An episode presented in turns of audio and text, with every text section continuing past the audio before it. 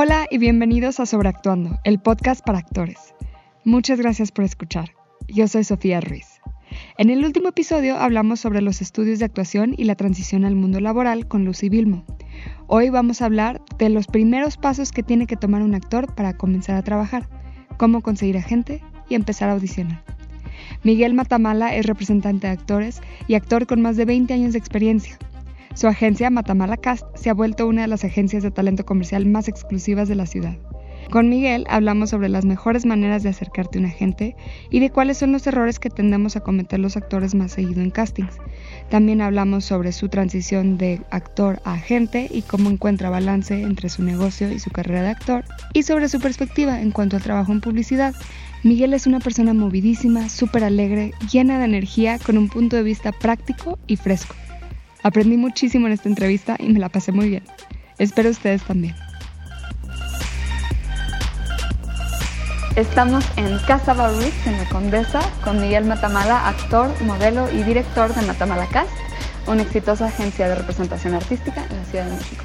Gracias por estar aquí. No, hombre, gracias a ti por invitarme, estoy feliz. Pues mira, me gusta empezar esto preguntando como sobre, viendo cómo empezaste. Entonces tú me decías que empezaste a actuar desde muy niño. Sí. Cuéntanos un poco cómo fue que entraste a la carrera de la actuación. Bueno, pues empecé a actuar cuando tenía tres años. La verdadera historia es que mi papá trabajaba en Cablevisión, cuando Cablevisión recién salió hace mil años era mente de Televisa. Entonces, pues mi papá tenía mucho contacto con Televisa. Y lo que en realidad pasó es que iban a traer en siempre en domingo a un francesito que cantaba Qué difícil es ser bebé, que balbuceaba en realidad.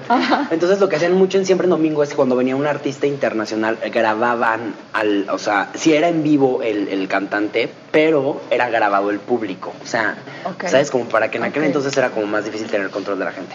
Entonces no dejaban que nadie entrara al foro. Entonces yo así como, por favor, llévanos. Y mi papá así como, no, pues nadie puede entrar.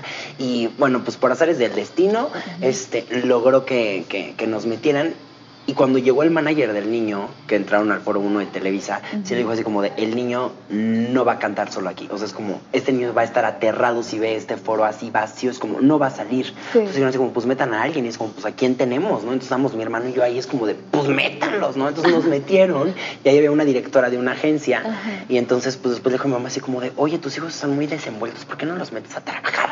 Entonces, y ahí arrancó, y desde ahí nunca paré. O sea, en realidad mi fuerte siempre fue hacer como mucha, muchísima publicidad.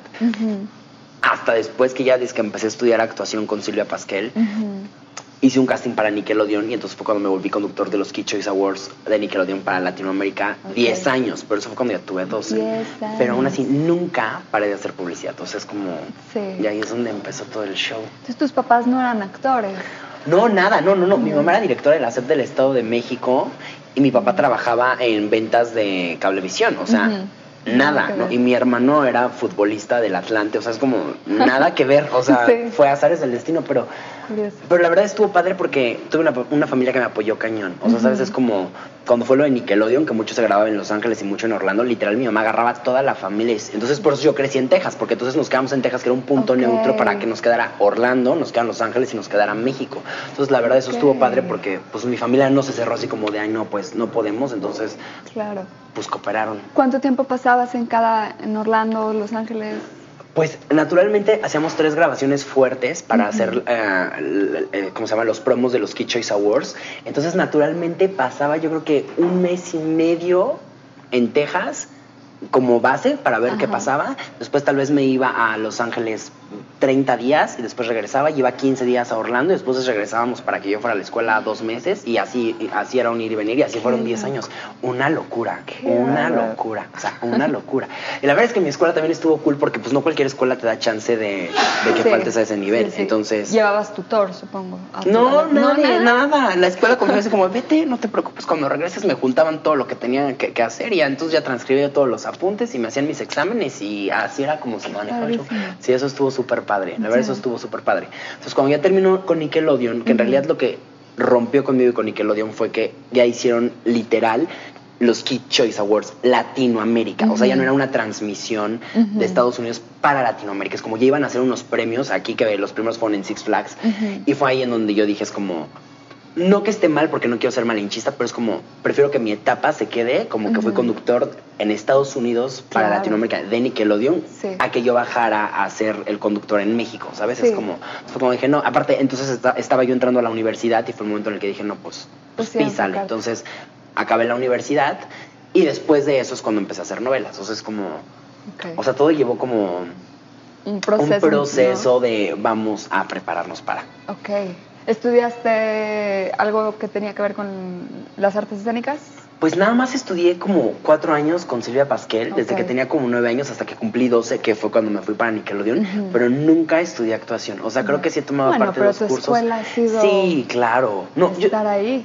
es estar ahí y yo creo, o sea, yo creo que e- eso se trae. O sea, que hay muchas cosas que puedes perfeccionar tomando clases y eso sí, claro, por supuesto, Sí. porque siempre aprendes, pero yo creo que eso es eso lo es como la gente que juega fútbol, ¿no? O sea, es como trae esa habilidad, Sí. o sea, no es como y si toma clases, bueno, va a perfeccionar cómo jugar fútbol. Entonces, yo creo que eso lo traía, lo desarrollé muy bien y la publicidad em, que a veces creo que no le dan el valor que tiene, en realidad creo que es un gimnasio para un actor. O sea, es como llegas a un casting. No es lo mismo llegar a un casting de una película, de teatro y de un comercial. O sea, cuando tú vas naturalmente a teatro o a televisión, te dan como el guion, te explican y el personaje. Entonces te dan tiempo como no y tú ya vas armando el personaje como está, como habla, Sí. cómo se dice, bla, bla, bla.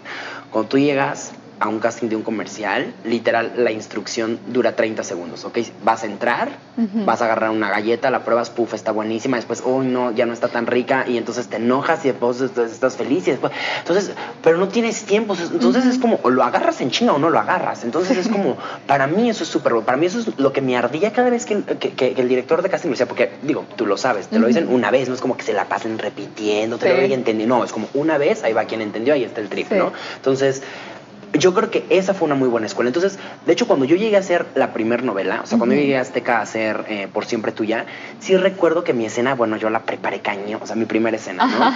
La hice y después de que la hice yo escuché, corte, queda, vamos a la siguiente, yo no lo podía creer. Es como cuando yo estoy acostumbrado a que grabamos una escena 150 mil Claro. 500 veces, es como Claro. pon el vaso ahí, pon el vaso ahí, pone eso. Entonces, Sí. sí es un mundo muy diferente. Entonces yo creo que publicidad sí me preparó mucho para eso. O sea, al menos para poder improvisar, creo que publicidad fue una muy buena escuela. Entonces, Claro. pues yo creo que entre mis talentos y entre esto de la publicidad y mucho sí Nickelodeon porque tampoco es como que a veces tuviera mucho tiempo de... eh, pues me dio como la agilidad. Entonces, bueno, aparte como muy chico, por ejemplo, mis entrevistas eran a los Backstreet Boys, a Britney Spears, a Cristina Aguilera. O sea, imagínate que en aquel Para momento era como, claro, en la escuela me odiaban, me odiaban, era así Sí. como, no es posible. No tenía tiempo de decirle, oye, Britney, me equivoqué, ¿sabes? Es así como de, Sí. o sea, yo tenía, tenía que salir muy orgánico, no se podía ver como, o sea, entonces yo creo que eso fue lo que a hoy me hizo como, como a tenerlo, pero yo creo, yo sí creo que eso lo tienes que traer, o sea... Sí. ¿Y en tu vida personal también eras así como carismático o eras más niño callado que lo prendía a la hora de... Ay, no, hombre, es que yo hablo tanto. o sea, es, como- es muy difícil apagarme, te lo juro. Sí, sí, buscaba de pronto a mi mamá y decía, ya denle un exotana a este niño porque yo no me podía detener. Pero creo que eso ha sido parte en que no me he cansado de esto, porque esto es muy Sí. cansado. Entonces tengo un exceso de energía que necesitas para dedicarte a esta industria. Yo creo que puedes tener un temperamento, digo, cualquiera tiene un temperamento muy distinto, pero sí necesitas tener mucha energía para estar en este business. O sea, es como, Sí. pero de toda, o sea, física, emocional, o sea, tienes que estar como muy... El emocional súper fuerte, porque ahí es donde muchos sufren, Sí. ¿sabes? Es donde, híjole, no, no me aceptaron porque tal vez no soy tan bueno. Es como, no. Sí. O sea, cuando estás aquí tienes que entrar al gol de, de creer en ti y, y- y eso está muy cañón. O sea, no todos lo tienen. Sí, no. No, es, es muy duro. Mucha gente va... Dura unos añitos y pum, Sí, pum, van o cayendo. semanas. Y de verdad es que Sí. yo te puedo decir ahora en la agencia, ¿no? Que entra gente súper talentosa, pero súper, o sea, a veces me preguntan que cómo es la selección para entrar a la agencia, ¿no? O sea, la agencia sí está conformada por 45 hombres y 45 mujeres, no más. Para que alguien entre a la agencia, alguien se tiene que ir. Entonces, ahorita hay una lista de espera que pasa a las 600 personas. O sea, Qué una locura. Seleccionar para mí es muy difícil porque es un lugar que no puedo desperdiciar. O sea, es como se va uno y tenemos un lugar. Es Sí. como, está heavy. Y vende Sí. 600. Sí. De verdad que en el ojo se ve, o sea, desde las fotos se ve. O sea, Mm. la posición tiene que ser muy orgánica. O sea, no se tiene que ver como super pose, ¿sabes? Después ves su currículum y hasta cómo, o sea, yo, yo lo he dicho que en el currículum literal es una manera en la que tú te describes, o sea, porque hay mil formatos de que hagas tu currículum, ¿no? Pero hay muchos y de verdad ahí te das cuenta quién, cómo se expresa cada uno de sí mismo. Entonces, entre eso, entre las fotos y entre que manden su demo, te da un gran panorama. Hay gente que ha entrado súper talentosa, pero que es tan insegura de sí misma que llega a los castings y es como, no, es que no me voy a quedar. Y de verdad no se Mm. quedan. Sí, sí. Y ha llegado gente que de verdad llega así como no he hecho nada, pero tengo toda la energía y lo voy a lograr. Y se han vuelto unas estrellas y eso sí está Claro. muy cañón. O sea, yo creo que la actitud aquí sí depende, Sí. o sea, sí es muy fundamental. Hablando de eso, ¿qué errores ves que hacen los actores que te tratan, de, que te contactan como agente? O sea, los errores que, que cometen... Sí, a la hora de tal vez en el correo, como este, o, o en la manera de formatear. O sea, ¿dónde están, dónde está el espacio para mejorar, crees, Para muchos actores? Mira, yo creo que lo primero y muy importante, aunque no parezca, es no Ajá. mandar sus fotos en muy alta resolución. Porque cuando unas fotos pesan tanto y abres el mail Sí. de alguien en la espera para cargar, y eso es real, yo lo he pensado, es como, bueno, aquí en la agencia hay, hay un gran flujo de correos que llegan, pero si, si vas a una productora o, o vamos, como la gente que manda ya directamente su, su material a Netflix o a Univision o esa gente que está revisando correo por correo, de verdad, si abre un correo, le da clic a una foto y se tarda más de tres segundos en cargar, borran tu correo, es como, ¡pum! ¿Sabes? Es como, no hay otro chance, porque ellos no tienen tiempo Sí. de estar esperando, "Ay, vamos a cargar a ver cómo. Pues ese es un error que muchos cometen. Súper interesante, porque no se esperan. Yo digo, si yo no me espero y que te digamos en un poco más de tiempo, los verdaderos directores de casting no tienen tiempo de esperar a ver que tu foto se tarde 150 mil años en cargarse. Es como, no se abrió, lo borramos y pasaste a la historia. Entonces, yo creo que las fotos sí tienen que venir ni en ligas, porque les da Mm. miedo como que te vayan a querer hackear un virus o algo así. Entonces, eso noto. De los actores es como, manden sus fotos normales en Sí. una eh, buena resolución porque no estén pesadas. Este. Es lo que noto. Los currículums a veces se inventan y te das cuenta cañón porque es Mm. como, y eso no está bonito. Yo prefiero ver un currículum que siento real y que hay. Aunque tres cosas, cosas, pero que ajá. sepas que sí las hizo y que las hizo bien, a, a que después quien a pantalla le das un currículum de hojas, eso está cañón. Esperamos a que se pase tu licuadora. Sí, igual y sí. Esperamos. Hay una licuadora ahorita. Hay una licuadora. Dejamos que pase. Listo, se acabó. Las fotos, hay gente que está usando heavy del Photoshop así muy cañón. O sea, que me ha Mm. pasado que llega a la agencia alguien que citamos y de verdad le digo a mi asistente, es como, ¿real la citamos? Es así como, "Ah, ah, sí. Entonces yo, a ver, me mandan el correo que, ¿sabes? Es como, yo creo que nos equivocamos. Y no un abismo. Y eso sí, está cañón. O sea, sí, tiene que ser tú. Claro. O sea, como entras al claro, cuarto. Claro. En las niñas, por ejemplo, o sea, mucho de la superproducción Mm. no está padre porque en realidad, o sea, tú lo has visto cuando hay un comercial en que te contraten así superproducida y la pestaña no no Sí, no aplica, es como Sí. muy natural. Hay una actriz de la agencia que acá ha hecho a, a mandar sus fotos y literal lo que le dijo al maquillista fue es como Imagínate que soy hombre. O sea, fue, esa, esa fue su respuesta. Dijo, Imagínate que soy hombre. O sea, es como, sí, tápame el granito y todo, pero quiero que cuando vean mis fotos y me vean en persona sepan que soy yo. Claro. O sea, es como, no que es como, oh, no, eh, sabes, esta chava no es. Entonces, ese es un grave error. Entonces, yo creo que pues todos tenemos inseguridades y a lo mejor habrá un defectito que no te guste, pero lo ideal en esto es siempre mostrarte tal cual eres porque pues, al Sí. final del día cuando te citen a un casting va a estar súper bonito que ya no es como, sí se parece al de la foto. Sí. ¿Sabes? Es como, no queda Sí, ni como, porque aparte en, Claro, en cámara no registras claro. como Photoshop, a menos de que hagas avatar y Sí, ya claro, vayan. sí, sí, ya No. te hayan puesto la máscara, ¿no? Por Sí. supuesto, no hay manera. Sí. Entonces, las fotos sí siempre tienen que ser como muy naturales. Punto número uno es como mandar las fotos en un tamaño decente. Ser súper honestos con tu currículum. Tres, no exagerar en el Photoshop. O sea, que las fotos sean muy naturales. Y digo, aunque a veces, digo, entendemos que no todos tienen las posibilidades de tener unas muy buenas fotos con una superproducción, eh, hablando de luces y de ropa y todo, pero sí que se vean cuidadas, porque a veces creo que es como, o sea, eso que mando las fotos en las que creo que me veo bien en la fiesta y eso, eso, eso Ah, sí, sí. no. Y sí lo hacen ¿Y muy te seguido, muy seguido. Y muy buenos actores lo hacen. Y eso es súper triste. Ok. Pues sí. Sí, Pues tiene que ser una, una foto hecha Claro, para de eso, chamba, aunque haya sido un amigo que te tomó una foto enfrente de una pared, pero... Blanca, exacto, sí, Ajá. ¿no? De que ay, estoy con la mía y que se ve que la recortaron y Sí. todo.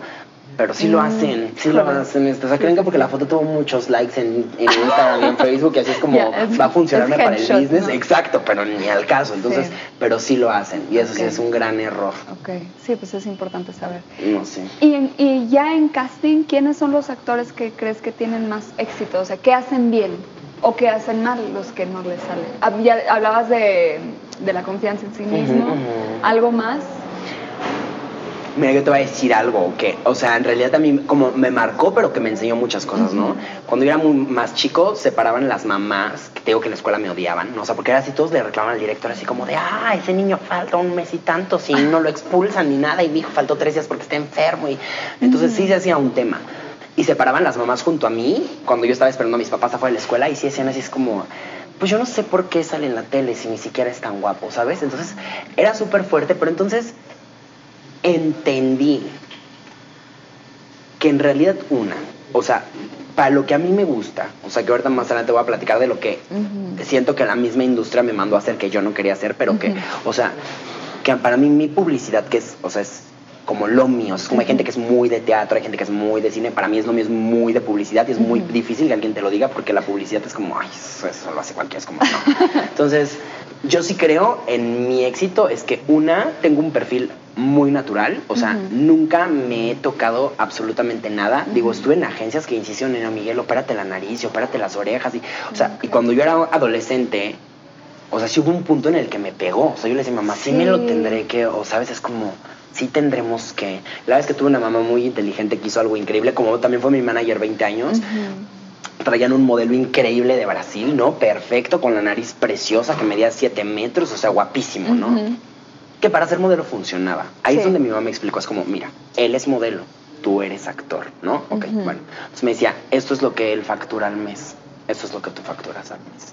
O sea, eran siete mil veces más de lo que él factura. O sea, es como, me dijo, tú quieres arreglarte así para ganar esto. Me dice, ¿por qué tendrías tú que modificarte si te, te está yendo increíble? O sea, Claro. es como, ¿por qué? Claro. Porque tú eres seguro, porque lo tuyo es muy orgánico, porque, ¿sabes? Entonces, entendí que una era si tú vas a un casting con una inseguridad de híjole hoy no me peiné bien la verdad es mi consejo es ni vayas o sea es así Sí. como de sabes es como tú Sí. tienes que llegar así como de mm, a ver si no vayas súper arreglado es como me siento cómodo es como la vamos a armar no Claro. o sea que llegues y que estés consciente que en el casting te vas a encontrar gente preciosa porque la hay y eso naturalmente ahí empieza el autosabotaje y los actores como no manches este está más guapo y no manches esta sabes es como se va a quedar entonces, aprendí que todo tiene que ser muy natural.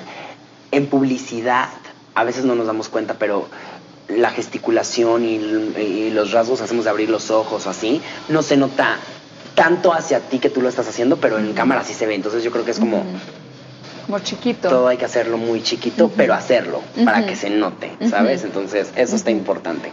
Y el éxito que yo veo, por ejemplo, en la gente de la agencia es meramente la gente que más funciona en realidad no es la gente más guapa. Eso sí es definitivamente, o sea, no es la gente más guapa. O sea, tú puedes ver a niños como súper guapos que no ganan tanto como un niño normal, pero que es talentoso, o sea, que es buen actor, Sí. que se desenvuelve bien, que aparte tiene carisma y que a la gente le cae bien. O sea, es como, creo que todo eso sí es lo que involucra. Entonces yo creo que guiarte nada más, que es que te va a ir bien nada más porque eres guapo, eso definitivamente Sí. no va a pasar. O sea, es como... Y entender tu perfil un poco también, ¿no? O sea, saber Claro. que yo no soy una niña alta, flaca Ujú. que va a dar para algo en donde busquen una top model. Como ¿no? Bacardí, por ejemplo, los que como, sí, claro, No claro. es entender que sí. pues yo soy la mamá Ujú. o la mejor amiga o Ujú. la chica linda que te saluda en el café, Sí, no sé. Sí, sí, Este, claro. Eso es bien importante. O sea, saber en dónde vas a encajar es muy importante. Lo que me preocupa a veces de eso es que a veces la gente se me estanca. O sea, Mm. ¿sabes? Es como, como, como yo de pronto me decían, es como, vean los castings de más grande, ¿no? Cuando yo ya tenía tal vez 25 años, porque me seguía viendo mucho más chico. Yo les decía, es que ni me siento más grande, no voy seguro. O sea, es como. Y cuando llegaba a los castings me decían, es como, no, te ves como, ¿no? Entonces, De 18. hay un ejemplo de una niña de la agencia que literal, eh, cuando entró a la agencia es una niña que tiene mi edad, o sea, 30 años.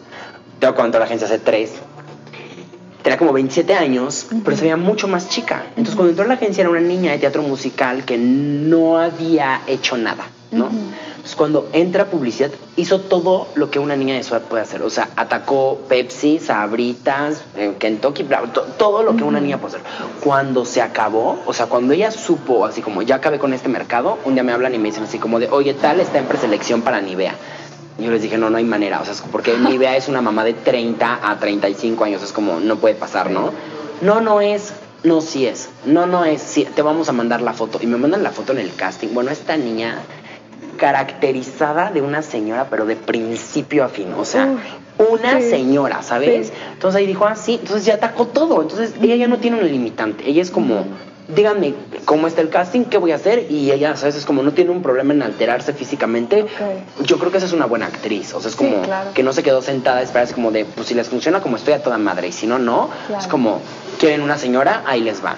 Quieren una niñita, ahí les va, ¿sabes? Es como, pero literal de que de niña llega con el vestido pompón y el moño así, y de señora llega de ejecutiva con el saco, o sea, es como, y eso es muy bonito, Sí. eso es justamente lo que me gusta, Sí. que no muchos tienen, la versatilidad para cambiar Ujú. está cañón, o sea, porque tú tienes un look con el que te sientes cómoda y es como, pues con este me quedo, y a veces eso no es lo más funcional, a veces hay que arriesgarse y decir como, pues a ver, están buscando tal vez una más sensual y no es mi... O sea, no, no, no es lo que naturalmente yo hago, pero a ver, Pero vamos a probar, ¿sabes? Y ahí está el resultado. Esa niña no para de trabajar y ella ya no conoce una limitante. Entonces Claro. puede haber un casting de 18 a 25 años y ella va a ir y puede haber un año de 25 a 35 años y ella va a ir. O sea, sus oportunidades de trabajo no se pierden. Entonces, eso está padre. Está muy bien. Eso está muy padre. Sí, me gusta.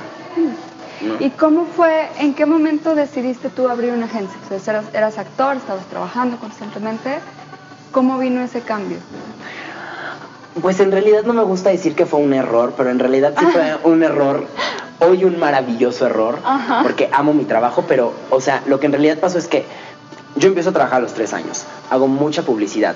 A los 12 años me vuelvo conductor de Nickelodeon, regreso para hacer la universidad, estudio comunicación. Cuando salgo de la universidad, por primera vez en mi vida, yo sentí que tenía tiempo libre. O sea, fue así como, o sea, había días que me despertaba, me arreglaba y me quedaba sentado en mi sillón y decía, es como, hoy qué voy a hacer. O sea, es como, es como, ya fui a todos los castings ayer. eh, entonces yo dije, es como, tengo que hacer algo, ¿sabes? O sea, porque naturalmente al nivel al que yo trabajo y la escuela era una locura. O sea, es como, literal, yo tenía mis ocho horas contadas para dormir y no había tiempo de que vamos a ver a los amiguitos, ni no, nada. Entonces, por eso hasta se hizo un núcleo familiar bonito para mí, porque terminaron siendo mis amigos porque mis papás andaban conmigo para todos lados. O sea, no tuve tiempo de. Entonces, ahora cuando salgo de la universidad lo tengo. Es como, ok, ¿y ahora qué diablos voy a hacer? Entonces,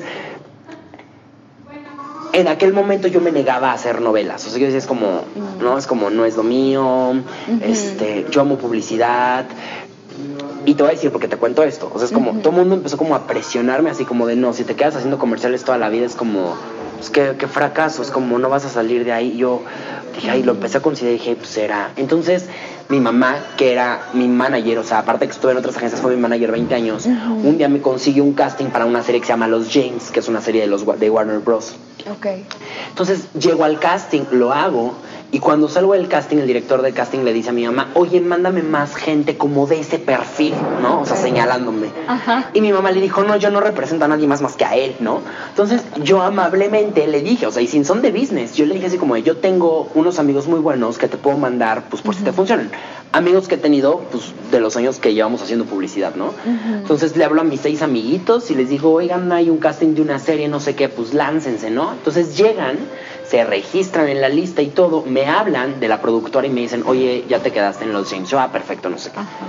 A los dos días me hablan y me dicen, oye, tus seis actores también se quedaron. Y yo, mis seis actores, fue así como, eh, yo, pero no, yo dije que hay un error, es como, no, no hay, no hay seis actores más, es como, no, sí, en la lista, por eso la agencia se llama Matamala Cast, o sea, ni siquiera me dieron tiempo de escoger el nombre de la agencia, ellos la bautizaron, porque cuando llegan a registrarse a la lista, pues, nombre, edad, bla, bla, Ajá.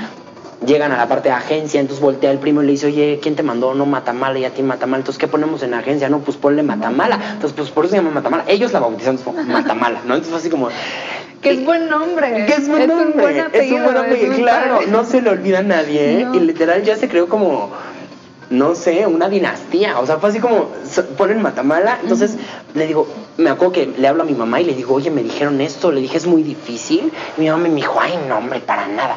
Yo dije, hoy le digo, no manches, no para nada, porque tú me llevabas a mí, o sea, no llevabas a 90 chavos, entonces es como, oh, o sea, si hay un abismo de diferencia, Sí. entonces represento a los seis, estuvo súper divertido. Yo decía así como de, o sea, yo decía, pues no es tan difícil, es como, pues es como pasar los llamados, ¿no? Es como, al principio sonó muy fácil porque eran seis. Era un proyecto en el que yo también estaba. Entonces el procedimiento que yo tenía que hacer para cobrar lo mío era lo que tenía que hacer para hacer los otros. Es como, fue fácil. Entonces cuando se acabó eso, dije, bueno, pues hasta aquí quedó, ¿no? De pronto hay un casting para un comercial y me habla la directora de casting y me dice, oye, me habló el productor del comercial quiere que mandes a tus actores. Y yo, no manches, ¿a qué actores? O sea, así como de. Yo pues a mí le, le expliqué, le dije, mira, lo que pasó fue esto. O sea, porque todos los de las castineadas me conocen de toda la vida. O sea, saben que yo no tengo ninguna agencia. Entonces, es como de, entonces de pronto me dicen así como, pues dicen que tienes una agencia y que quieren ver a tus actores. Yo, bueno, voy a hablarle a mis seis amigos y les voy a decir que vayan al casting, ¿no? Entonces es como, los mando. Y entonces empezó a quedar uno y después otro y después otro. Entonces fue así como, un día dije, bueno, y si lo hacemos es como, pues, ¿qué es lo peor que puede pasar, no? O sea, es como, entonces hago un video para YouTube y hago una convocatoria así de mm, soy fulanito de tal y voy a abrir una agencia, quien quiera venir al casting, pues vénganse, ¿no? Y fue súper raro porque yo dije, pues ¿quién va a venir? O sea, es como ¿O qué tipo de gente va a venir? O sea, eso es lo que más me preocupa. Yo dije, va a venir así como puros chavitos que ni son actores. Es como que encontraron esto y vámonos, ¿no? Cuando llego a la casa que yo había rentado para que fueran las oficinas de la agencia por primera vez, era una casa en San Miguel Chapultepec, que es muy grande. Bueno, había una fila que le daba casi la vuelta a la calle. O sea, yo dije, no es cierto. Jerry es un chico que tiene el pelo muy largo, seguramente te ha casteado alguna vez. El pelo muy largo, morenito, que se hace una colita de caballo. Él fue el director de casting, de ese casting. Entonces, cuando me dijo, ¿qué onda? ¿De dónde sacaste toda esta gente? Y yo no sé, yo nada más puse un video en YouTube y llegó todo esto, ¿no? Y lo peor es que llegaron actores que llevan mucho tiempo en la industria y que, o sea, sin conocer en realidad la agencia, pues porque no existía, dije, no, pues vamos a darle el voto de confianza, sin saber si yo les iba a robarse, o sea, ¿sabes? Es como, dije, wow, esto está cañón. Entonces hice una pequeña selección muy fuerte. Naturalmente se agarré a mucha gente que no estaba en el medio, casi todos son de teatro musical. Entonces eso se volvió un hit. O sea, pero ¿qué te explico? Que el día que se estaba haciendo el casting para que la agencia naciera, ya había alguien grabando un comercial ese día. O sea, entonces fue una locura se vuelve un hit en un segundo la agencia. Es como las castineras me hablaban y me decían, ¿de dónde sacaste a esta gente que es buenísima? Porque son muy buenos y no están vistos. Y entonces yo pues hice un casting. Les entonces como, no, pues sigue, no sé qué estás haciendo, pero sigue mandando a esta banda. Entonces, se escuchan los aplausos.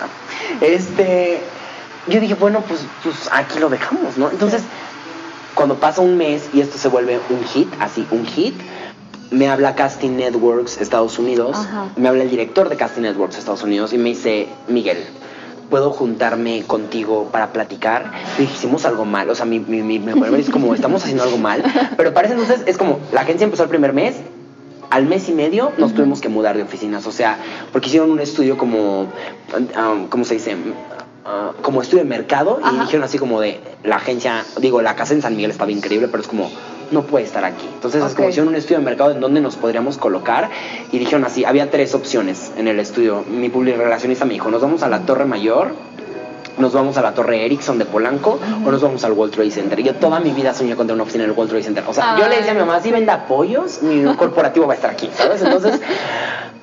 Y yo no, lo primero que es como, ¿lo podemos pagar? Y me dicen, claro que lo podemos pagar. Entonces la gente ya se ha vuelto un hit en un mes. Y me pasa como yo, oh, pues mudémonos, ¿no? Pues Entonces vamos. Entonces a lo que voy con esto es que cuando llega el director de Casting Networks a Estados Unidos y entra, oh, o sea, la verdad es que el Trade Center, la vista que tiene es como, entró y sí, así como de, ¿qué es eso? Y esto lleva un mes y medio, es como, y me se sentó y me dijo, ¿qué estás haciendo? Y yo así como, ¿qué estoy haciendo de qué? ¿No? Entonces como, me dijo, esta agencia, una agencia que es muy buena, me dice, tiene 800 actores registrados en su base de datos. Tú tienes 80 y están facturando lo mismo. ¿Qué estás haciendo? Y yo así como de, ah, yo, pues creo que estamos trabajando más.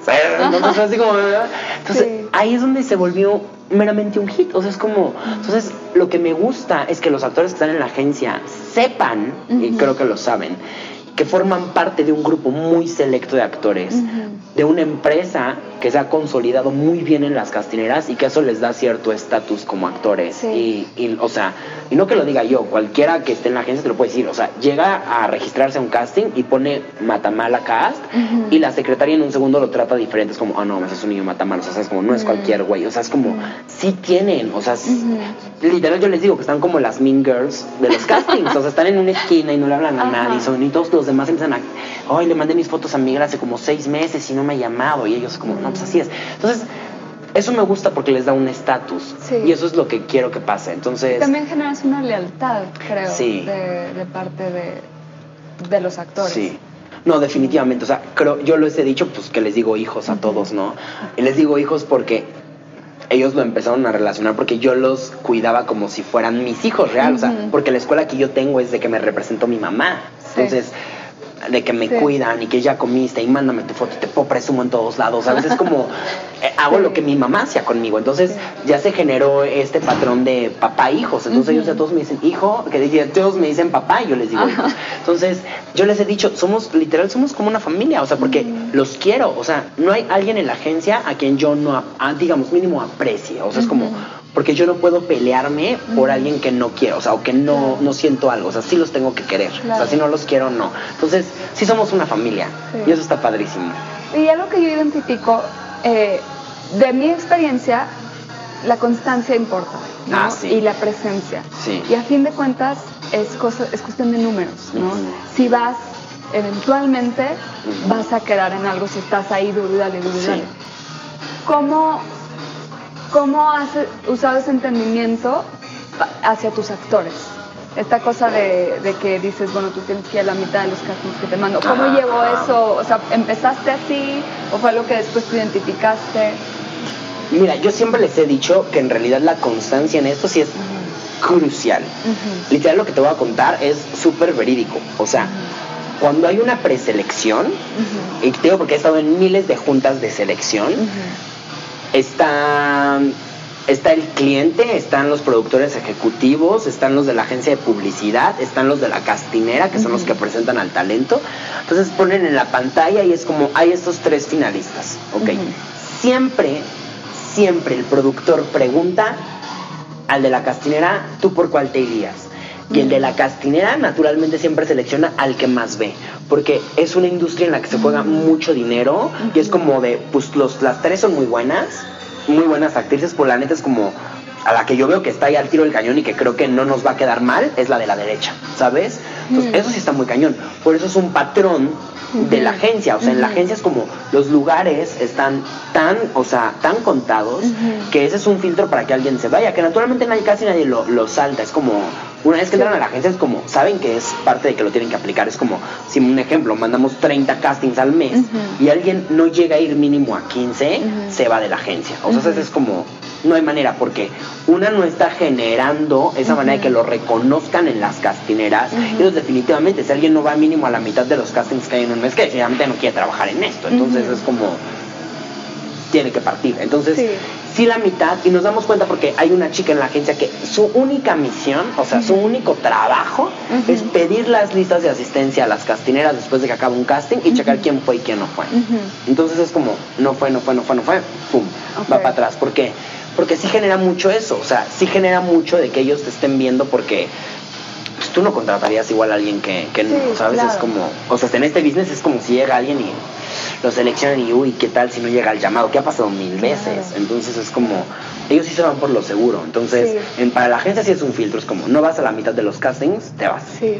Sí, lo que dices, es mucho dinero que se mueve. Sí, o sea, claro. una producción en comercial son pues varios, al menos varios milloncitos de pesos de toda la producción. Sí, sí. Y que no te llegue alguien que no es formal.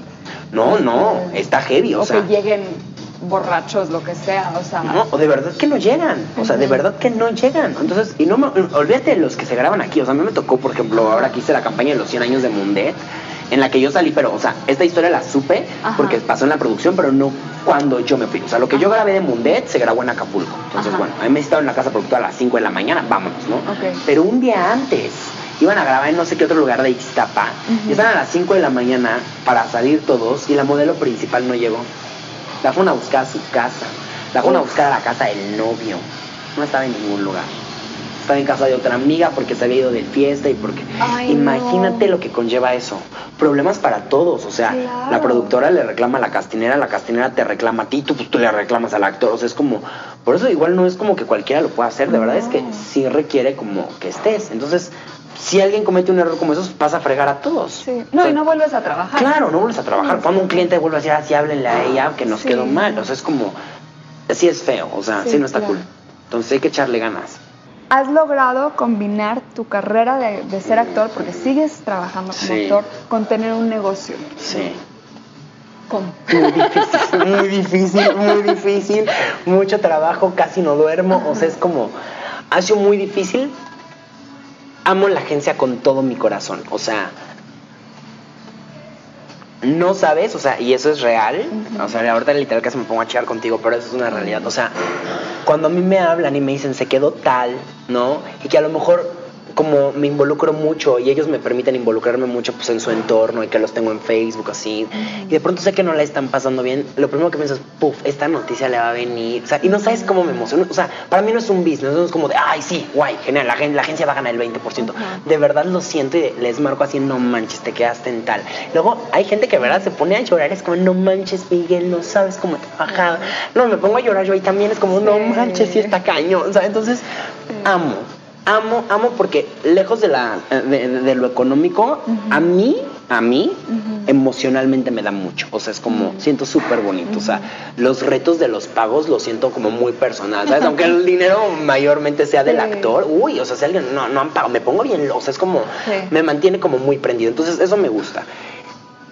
Pero definitivamente creo que la temporada en la que yo dije me voy a dedicar solo a esto y voy a dejar de actuar fue cuando más triste estuve. O sea, era así Mm. como de sí necesito. ¿Sabes? Es como Sí. que apenas, o sea, más que habrá sido cuando hice Safe On hace noviembre, diciembre. ¿Qué mes estamos? En agosto. Octubre. Ah, ok.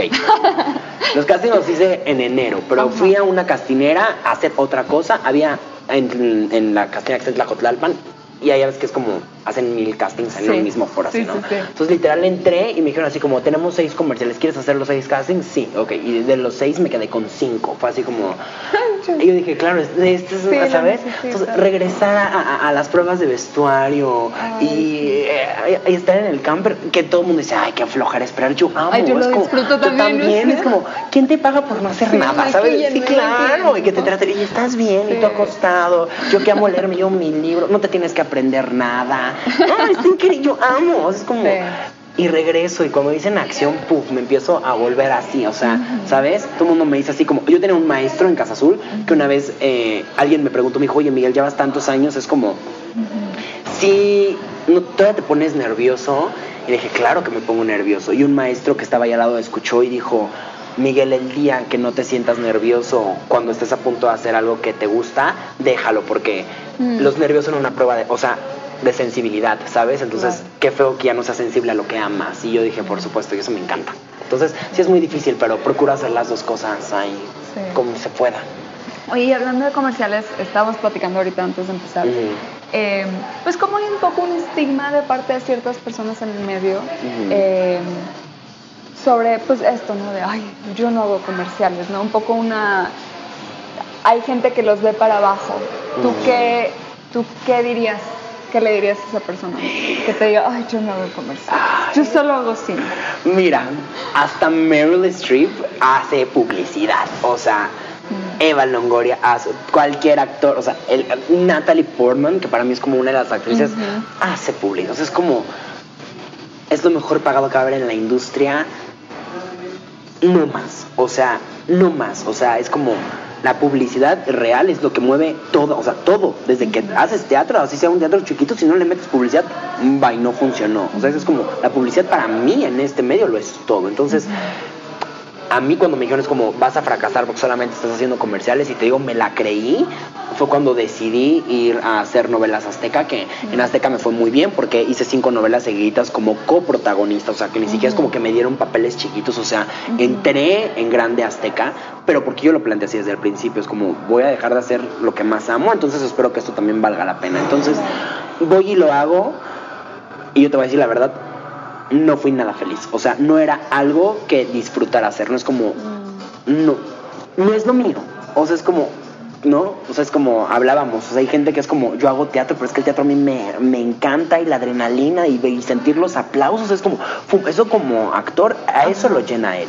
Hay gente que, pues a lo mejor hacer cine lo llena él por sus cosas, pero nunca nadie se ha detenido a ver, o sea, publicidad que te llena. Entonces, publicidad, o sea, a mí actualmente me daba lo que yo necesitaba como actor, o sea, es como me, me parece una cosa súper bonita. Yo creo que las fotografías que tienen los comerciales, a mí me parece, yo las disfruto Sí. un montón. Es como, Sí. ¿sabes? Tienen unas, o sea, se esmeran heavy, o sea, es como, no sé. Muy Entonces, meticuloso, muy, muy, una atención al detalle que no ves en novelas. Claro, ¿no? Y que échate una historia en 15 segundos. Uy, no, o sea, e- eso a mí me encanta. Entonces, yo como actor, yo, pues, soy muy feliz porque actualmente a mí me llenaba, emocionalmente me llenaba, e- económicamente me llenaba. Entonces, como, para mí está perfecto. Entonces, si yo tuviera hoy que tomar una decisión de volver a hacer algo más, que ahora es como, tal vez si me invitan a hacer pequeñas cosas, las haré. Pero no es lo mío. Hice teatro, teatro por primera vez en la historia hace unos meses, con una obra muy buena que le fue re bien en el, en el Teatro NH que se llama El Club y aún así lo disfruté, me la pasé muy bien, pero sí dije esto no es lo mío. Entonces, yo creo que publicidad para los actores que naturalmente digo no ganan una fortuna es lo que te da una base, o sea, como un soporte de tranquilidad de, ok, ya me aventé tres comerciales, ya me puedo el lujo de hacer teatro, porque entonces es como financieramente ya te sientes más seguro. Entonces, Sí. yo amo publicidad, o sea, es como, yo no lo veo como un fracaso, o sea, quedarte en un comercial, yo lo he dicho, que, te, que seas tú entre 350 que van a alcanzar. Claro. No es algo que te ganas. Claro, algo estás fácil. haciendo bien. Claro, exactamente. Entonces, Sí. yo no lo, yo no lo denigraría tanto. Creo que, creo que es una gran chamba. Hay mucha gente que vive real solo de eso y que ha vivido muchos años solo de hacer comerciales Sí. y que vive re bien, o sea, mucho mejor que los que hacen telenovelas y que, entonces, um, pues yo creo que no, no hay que hacer menos ese, ese rubro de la actuación. ¿Qué debe saber un actor que viene a buscar trabajo a la ciudad? Ay, tiene que saber que la cosa se va a poner heavy. Pero que hay que aguantar. Sí, hay que estar muy conscientes que esto es por temporadas, o sea, que hay rachas, que una estar consciente de que nada está garantizado, porque a veces como no, pues todo el mundo en mi familia me ha dicho que soy guapo, que soy buen actor, voy a la capital y trueno, ¿no? No, o sea, es como está heavy, hay competencia, hay que venir muy preparado, o sea, porque los niños de aquí, los que en verdad trabajan, o sea, porque tú puedes ver 500 personas en el casting, pero en realidad las que trabajan son 20, o sea, y las 20 se conocen perros, como, ¿sabes? El círculo es como, entonces, hay que venir preparado financieramente porque los pagos tardan en hacer, o sea, si tú vienes a la capital en enero y trabajas con suerte en enero, tú no vas a ver tu dinero posiblemente hasta marzo o abril. Entonces, tienes que venir preparado para solventar tu renta, tu lo que tengas que pagar del súper y demás. Esa es una.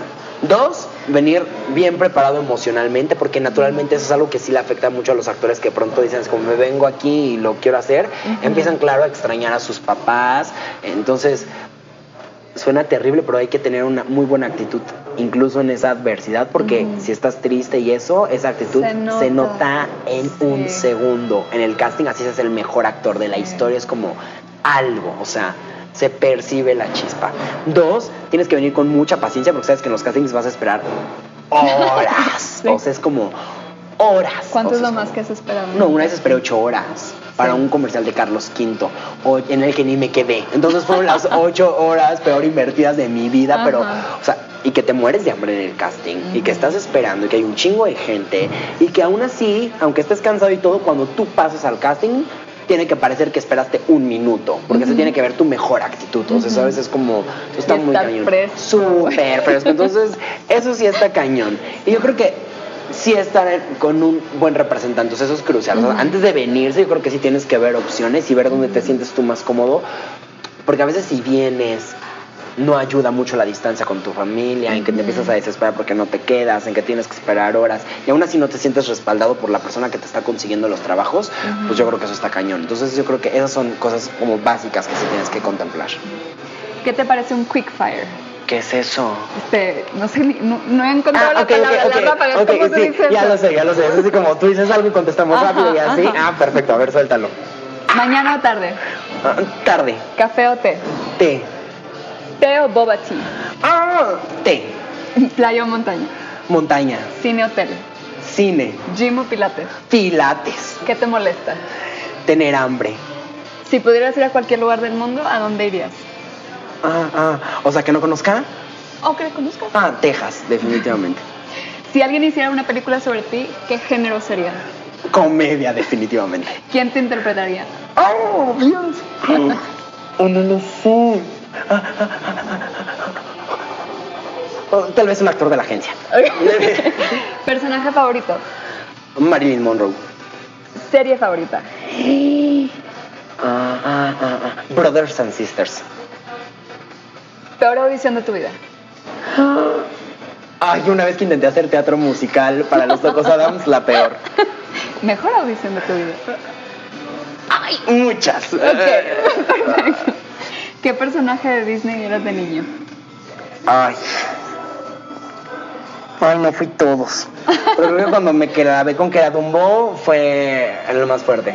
Sí, creo que Dumbo y yo nos identificamos cañón. Estamos es todos muy orejones. triste, Dumbo. Ay, ya sé. O sea, pero por eso, porque somos muy orejones, pero por la vida no. Eh, ¿A qué le tienes miedo? Tengo una nosofobia espantosa, me da miedo enfermarme. Si te dedicaras a cualquier otra cosa, ¿qué sería? Abogado.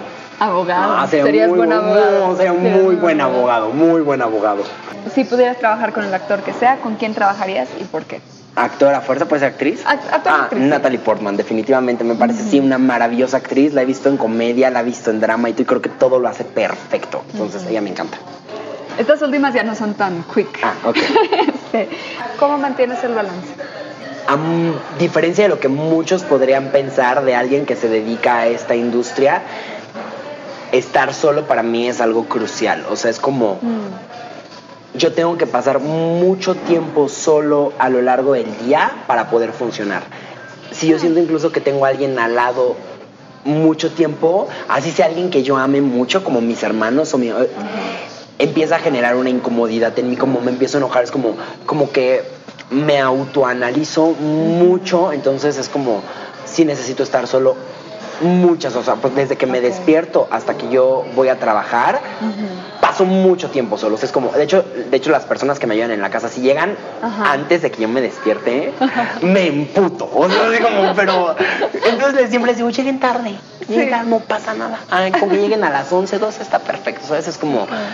Tu soledad, mi- tu- sí, claro, el estar solo me da un balance perfecto de ubicarme, o sea, de cómo está el asunto, porque justamente como estoy, es muy raro, es como por ejemplo en Azteca, ¿no? Que ahora, ahora que estuve en el programa y todo un show, es sorprendente porque llego y, y, o sea, no lo quiero decir para sonar ególatra, pero en verdad me tratan como si fuera una estrella en Azteca, es como, ¿no? Entonces de pronto llego a mi casa y me tratan como Miguelos normalmente, ¿no? Entonces de pronto cuando estoy solo, o sea, hay muchas maneras en las que yo me aterrizo, es como, cuando estoy solo es como, tú eres esto, o sea, esto es quién eres, sin la agencia, sin estar en Azteca, sin nada, o sea, es como, Sí. entonces eh, para mí el balance es eso, y medito un montón, entonces yo creo que eso me ayuda cañón.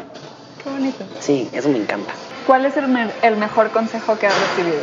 Pues mira, de los muchos consejos que he recibido es, y va a sonar bien trillado así cañón, pero yo creo que el que más me ha marcado es que definitivamente mis papás me lo dijeron, o sea, el mejor consejo que me dio mi papá así que, que estuvo cañón es como, eh, mi papá en realidad era el encargado de llevarme a los castings, ¿no? Cuando ya salía yo después de seis horas y le decía a papá, porque mi papá se quedaba en el carro esperando, y yo le decía, papá, de verdad, vámonos, ya no puedo más, estoy súper cansado. Y él me decía, Miguel, si te quieres dedicar a esto, y me lo decías desde muy chiquito, me dijo, tienes que ser constante y tienes que tener paciencia. Y no sé, entonces, yo creo que definitivamente, o sea, ese consejo que él me dio es como, si quieres esto, sí, ok, sé paciente. Uno, porque aquí vamos a perder mucho tiempo si lo quieres ver así o lo vamos a ganar. Eso, eso depende de ti, ¿no?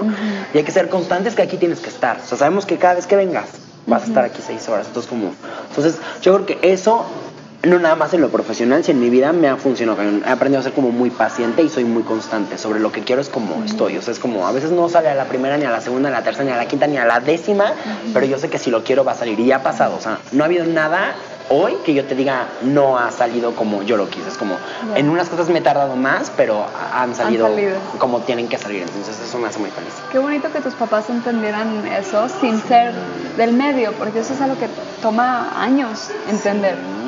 Y, y- y saber y estar tranquilo en casting y no desesperarte porque están gritando, porque...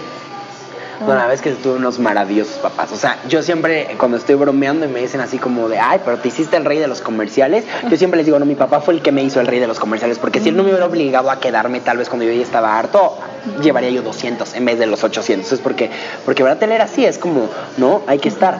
Lo que digo, cuando fue lo de Nickelodeon, o sea, digo, no qué familia con facilidad te agarra y es como, llévate al hermano más grande que también tiene sus amigos aquí, que tiene su escuela, mi mamá que tiene su trabajo, es como, con qué facilidad podíamos manejarlo para que lo hicieran. Entonces, pues la verdad es que siempre me sentí muy apoyado, que yo sé que es algo que no todos tienen, pero definitivamente siempre lo he dicho, es como hay gente que creo que ha salido de peores. Entonces, cuando alguien me dice, no, es que tal vez no tuve el apoyo que tuviste tú, yo es como, yo conozco gente que le ha ido exageradamente muy bien, incluso sin el apoyo de sus papás, y, o sea, que influyó a que eso sea quien soy yo hoy, sí, pero no es un limitante, es como, si tú quieres algo, tú vas por eso y, y lo armas, o sea, ha llegado gente a la agencia de verdad después de un divorcio, viviendo en otro estado, sin un peso en la bolsa, y que ha llegado, y literalmente nunca se olvidó una chica que entró a la agencia, que entró con dos chicas que habían trabajado cañón a una entrevista, mientras las dos decían, yo hice tal película, tal comercial, bla, bla, bla, esta se quedaba callada así.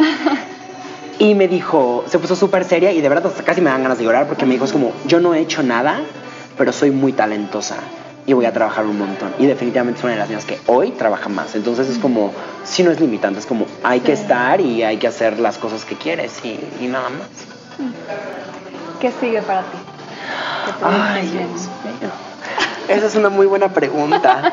Eh, pues mira, pasó algo que nunca me imaginé que podría pasar hace como un mes y medio de la nada y de verdad de la nada porque yo nunca me había parado en Televisa me hablaron de Televisa para una serie que van a empezar a grabar el mes que entra. Entonces literal fue así como de, oye, tenemos un casting, no sé qué quieres venir. O sea, yo así, hasta me espanté porque dije, esto es una broma, es como, ¿cómo le? Pero yo les dije, yo nunca he ido a Televisa a hacer nada. Entonces fui, hice el casting que al parecer fue un éxito. Yo les he dicho, miren, no sé si me quedé o no, pero es como el hecho de estar aquí, es como yo ya gané, ¿sabes? Es como Televisa tiene niños para aventar al cielo y que aún así se tomen la molestia de buscar a alguien más, entonces yo creo que actualmente puede tal vez venir eso. Evidentemente, ahorita estoy súper heavy con la agencia, pero entre mi proyecto, yo espero que este año ya no creo, pero tal vez para el año que entra, sí viene que voy a regresar a hacer muchísima más publicidad. O sea, sí está marcado que voy a empezar a delegar ciertas cosas de la agencia para que yo pueda tener dos días libres a la semana y dedicarme a hacer eh, castings para publicidad porque es lo que me encanta. Entonces, yo creo que viene eso, o viene la serie, o no lo sé. Entonces, pero pues bueno, vamos a ver qué trae. La verdad es que he aprendido que aquí el que mucho planea más se frustra. Entonces, yo dejo que todo fluya. Yo siempre lo he dicho, te toca lo que te toca. Y es así, aunque te. Y lo he aprendido más en la agencia. O sea, ha habido clientes que dicen, quiero a esta niña. No puede porque tiene tal comercial ya ese día. Le pago el doble. O sea, ¿sabes? Es como o, y entonces es como, o gente es como, no puede grabar ese día, mueven los permisos de las locaciones, todo, ok, lo grabamos cuando puede. Bueno, eso es como, cuando te quieren, te quieren. Entonces, entonces es ahí es como, te toca, te toca. No hay más. O sea, es como, no hay más. No te muevas, te gires, hagas lo que hagas, te pelees, te enojes, hagas lo que tengas que hacer. Es como, si te toca, te tocaba y ya. No hay marcha atrás. Entonces, mm, pues bueno, vamos a ver qué pasa.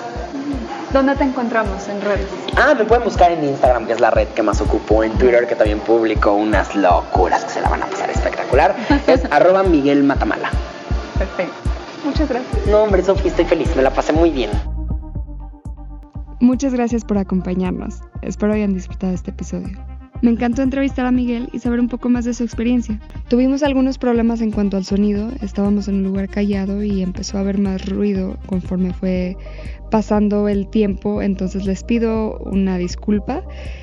Yo estoy aprendiendo junto con ustedes y eso incluye la grabación y edición de los podcasts. Entonces, les agradezco que estén aquí y que nos sigan escuchando. Hasta la semana que entra. Que tengan un hermoso día.